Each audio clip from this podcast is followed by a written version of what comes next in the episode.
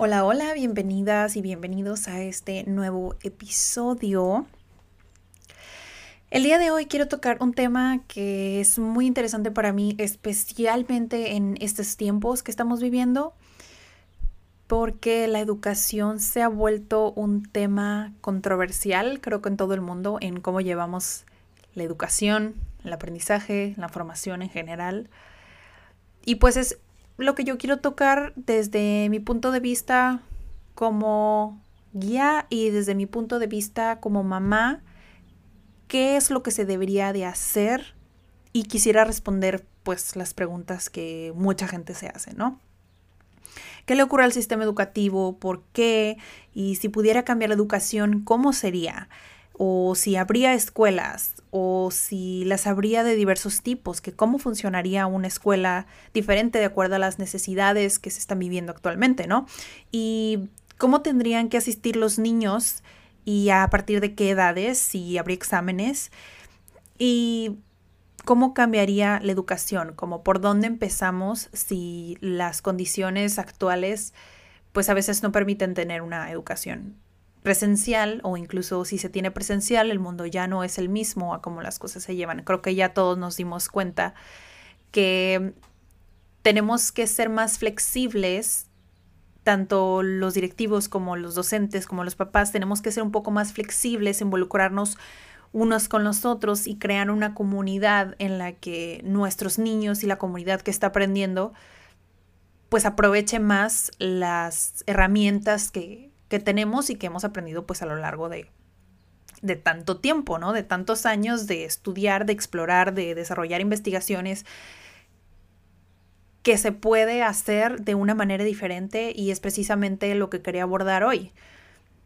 Em, estaba eh, planeando como mis actividades del día y todo esto, pero bueno, si eres nuevo, en nuevo o nueva en, en este podcast, pues mi nombre es Daniela Barrera, me apasiona la educación y me apasiona la educación parental específicamente.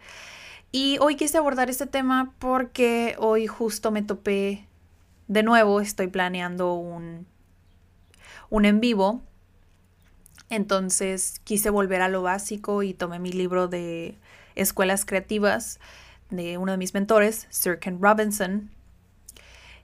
Y están estos cuestionamientos sobre la educación y dije qué padre sería hablar de esto en un episodio de podcast porque porque sí creo que es el justo momento perfecto siento que los papás vamos a estar más abiertos a escuchar, más abiertos a entender cómo funciona la escuela. ¿Por qué? Porque ya está en nuestra casa, ya tenemos a nuestros hijos en casa y prácticamente nosotros nos hacemos cargo de ellos y nos hacemos cargo de esta educación. Y primeramente quiero platicarles cómo eh, Sir Ken Robinson divide cómo, cómo es pues esto, ¿no? Primero lo divide como aprendizaje, como educación y como formación. Entonces hay una diferencia entre estos tres porque aprendizaje simplemente es el hecho de adquirir un conocimiento y ya está. No necesitas estar en un salón de clases, no necesitas estar en una escuela, simplemente aprendes de donde sea que estés. Entonces ese es el concepto de él de aprendizaje.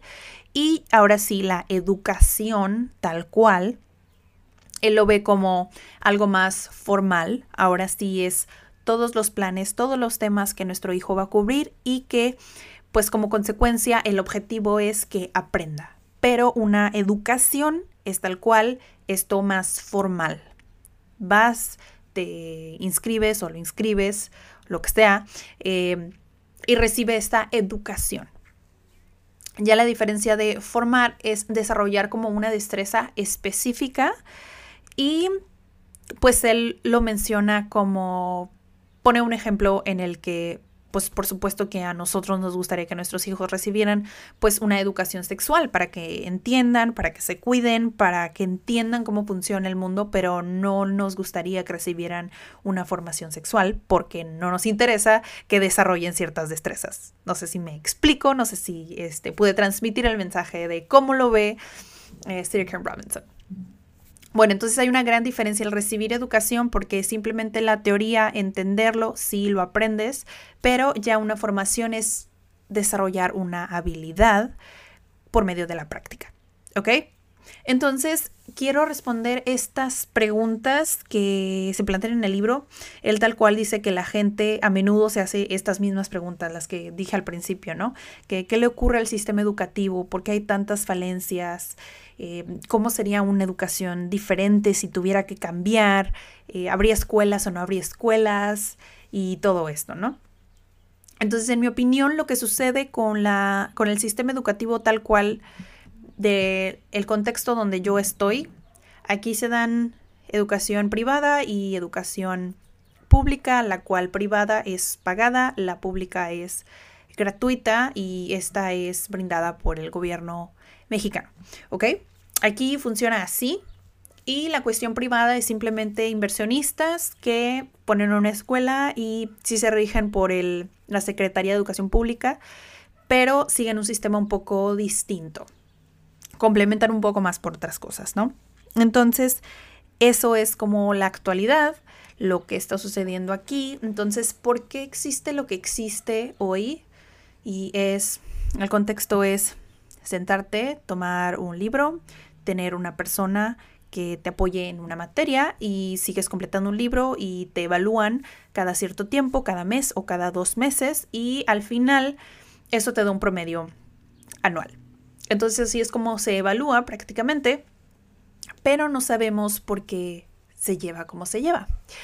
Esto em, me recuerda a la revolución industrial donde prácticamente pues necesitaban más personas que tuvieran que salir, que ser ingenieros, entonces prácticamente la escuela funcionaba, la educación formal funcionaba como pues una maquila, como una máquina que es simplemente una fábrica que hacía eh, lo que necesitaba la sociedad prácticamente, ¿no? Pero no nos enseñaba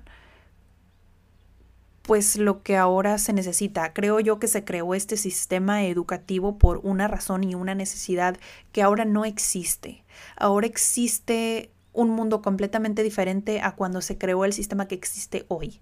Es el sistema que usamos hoy, fue creado para una necesidad que existía hace 150 años, hace más de 150 años. Entonces, ¿qué pasa hoy? Tomando como ejemplo eh, lo que estamos viviendo actualmente, si lo estás escuchando así hoy en día, vivimos con eh, la situación del COVID-19, que es el coronavirus, famoso coronavirus, y hoy los niños adolescentes, jóvenes, están desde casa. ¿Qué pasa con esta necesidad? No nos preparamos para esto. ¿Y qué pasa? Nos estamos adaptando a este cambio y de alguna manera es un excelente ejemplo para entender que esta necesidad que tenemos no va a funcionar con lo que teníamos no funciona porque ni siquiera están los docentes enfrente de los estudiantes. Entonces, ¿qué es lo que pasa con la educación entonces? ¿Cómo sería diferente si tuviéramos que dejar em, la educación en, en la actualidad con las necesidades que tengo hoy? Si tuviera que quedarme en casa casi toda la vida, ¿habría escuelas? ¿Cómo sería ese contexto, no?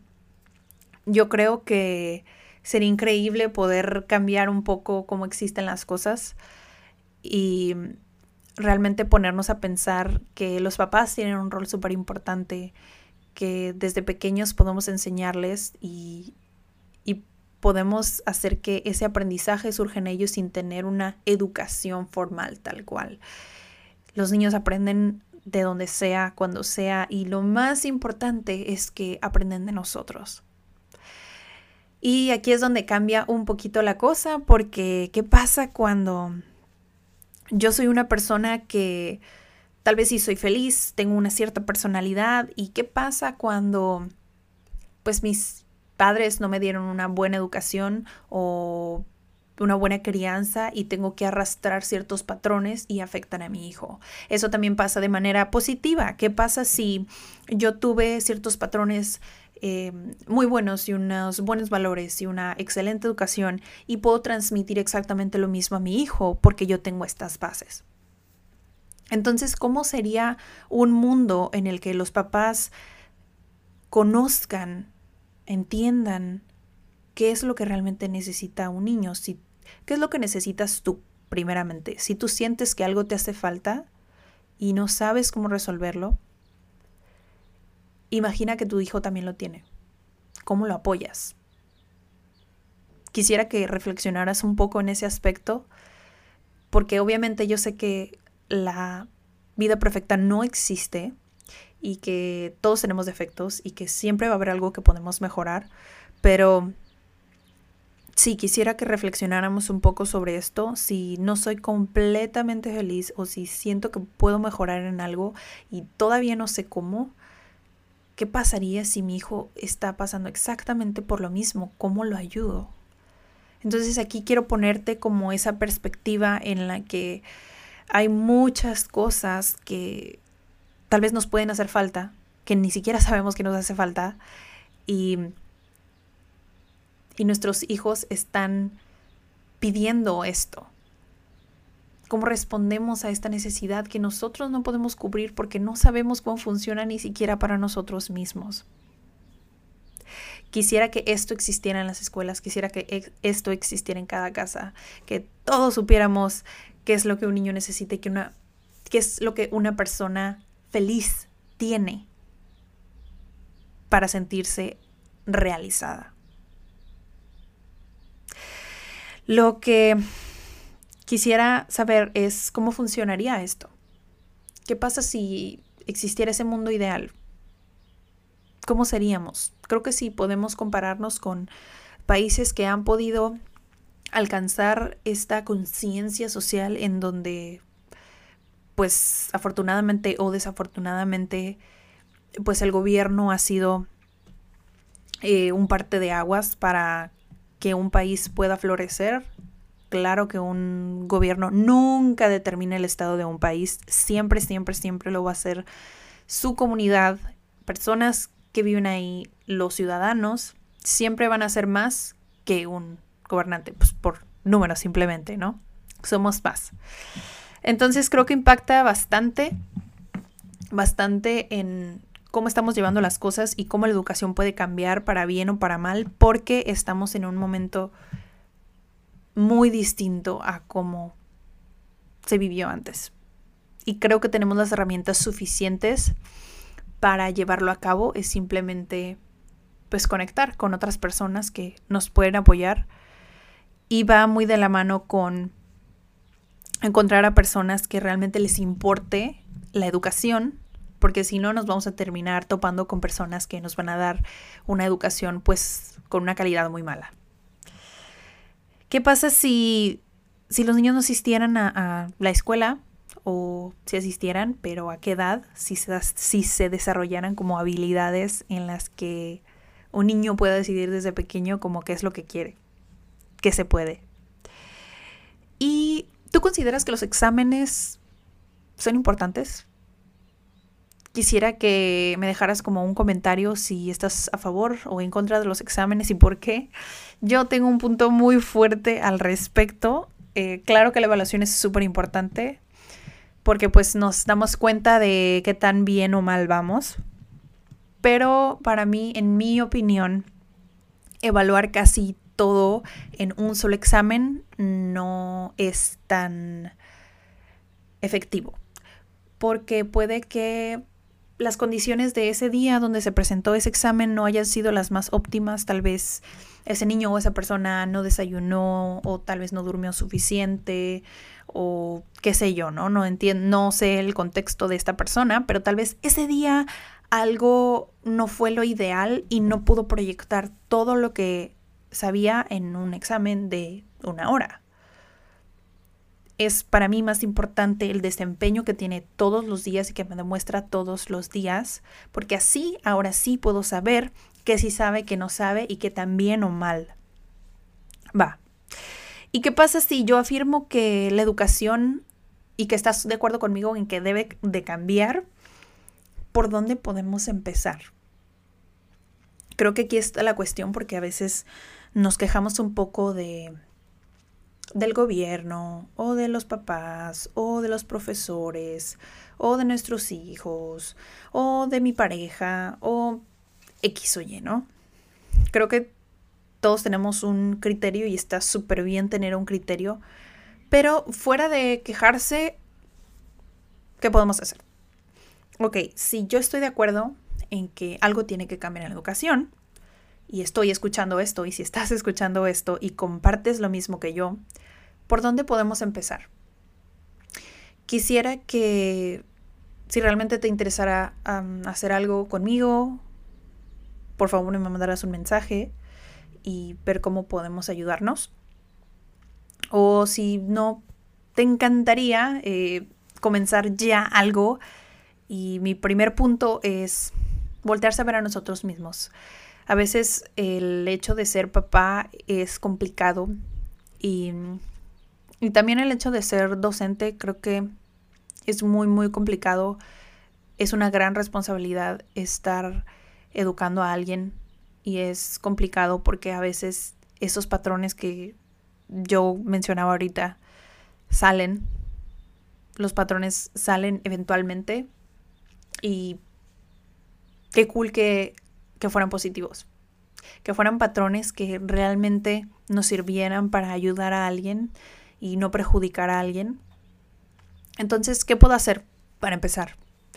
Pues primero, creo que podríamos vernos en el espejo, preguntarnos si somos felices, preguntarnos qué nos hace felices y qué no nos hace felices, qué sí queremos en nuestra vida y qué es lo que no queremos en nuestra vida. Y creo que sobre esto poder tomar decisiones más inteligentes en decir, tal vez yo no quiero esto para mí o esto sí quiero para mí y lo voy a mantener y quiero respetar esto que que me hace feliz. Independientemente de si a mi pareja le, le molesta o no le molesta, o si mis papás le molesta, o si a mi hijo no le parece, está bien a veces decir esto es lo que quiero, esto es para mí. No está mal decirlo. ¿Por qué? Porque es parte de tu personalidad y son tus deseos y eres igual de importante que tu hijo. Entonces, lo que yo te pido hoy que si llegaste a este punto de este episodio es que reflexiones esta parte. Si tú no eres feliz, difícilmente puedes proyectar a tu hijo esto y difícilmente él va a alcanzar esa felicidad porque tú no la tienes. Entonces, si hoy queremos que nuestros hijos sean niños felices y exitosos, tenemos que empezar por nosotros mismos. Y sí, siempre termino pues poniéndonos como al revés, ¿no? A veces esta parte de ser papá es desafiante, a veces es cansado, bueno, casi siempre es cansado, pero no quiere decir que no se pueda lograr. Si podemos hacerlo, sé que podemos hacerlo siempre juntos. Bueno, espero que te haya gustado este episodio. Estaba simplemente leyendo y surgieron estas preguntas y yo dije, creo que me siento siento como que quiero compartirlo. Y por favor, si piensas que le puede servir este episodio a alguien, si eres docente y, quieres que un papá lo, lo, escuche, o si piensas que esto le puede servir a un docente, por favor, compártelo. Si te gustaría crear algo, hazlo. No esperes el momento perfecto, porque tú eres esa chispa, tú puedes ser esa persona que, que impulse a otros si sientes que algo falta, hazlo. Si sientes que algo puedo mejorar, hazlo por tu cuenta. Y pues quiero desearles un excelente, excelente día. Espero que hoy te haya inspirado en hacer algo diferente. Sé que las condiciones de hoy no son las más óptimas ni las más felices, pero hay que encontrar una manera diferente de hacer las cosas y hay que encontrar siempre eh, esta oportunidad de agradecer lo que somos y lo que tenemos. Eso, eso es lo que al fin de cuentas nos hace quienes somos. Así que te deseo un excelente día y te espero en el próximo episodio.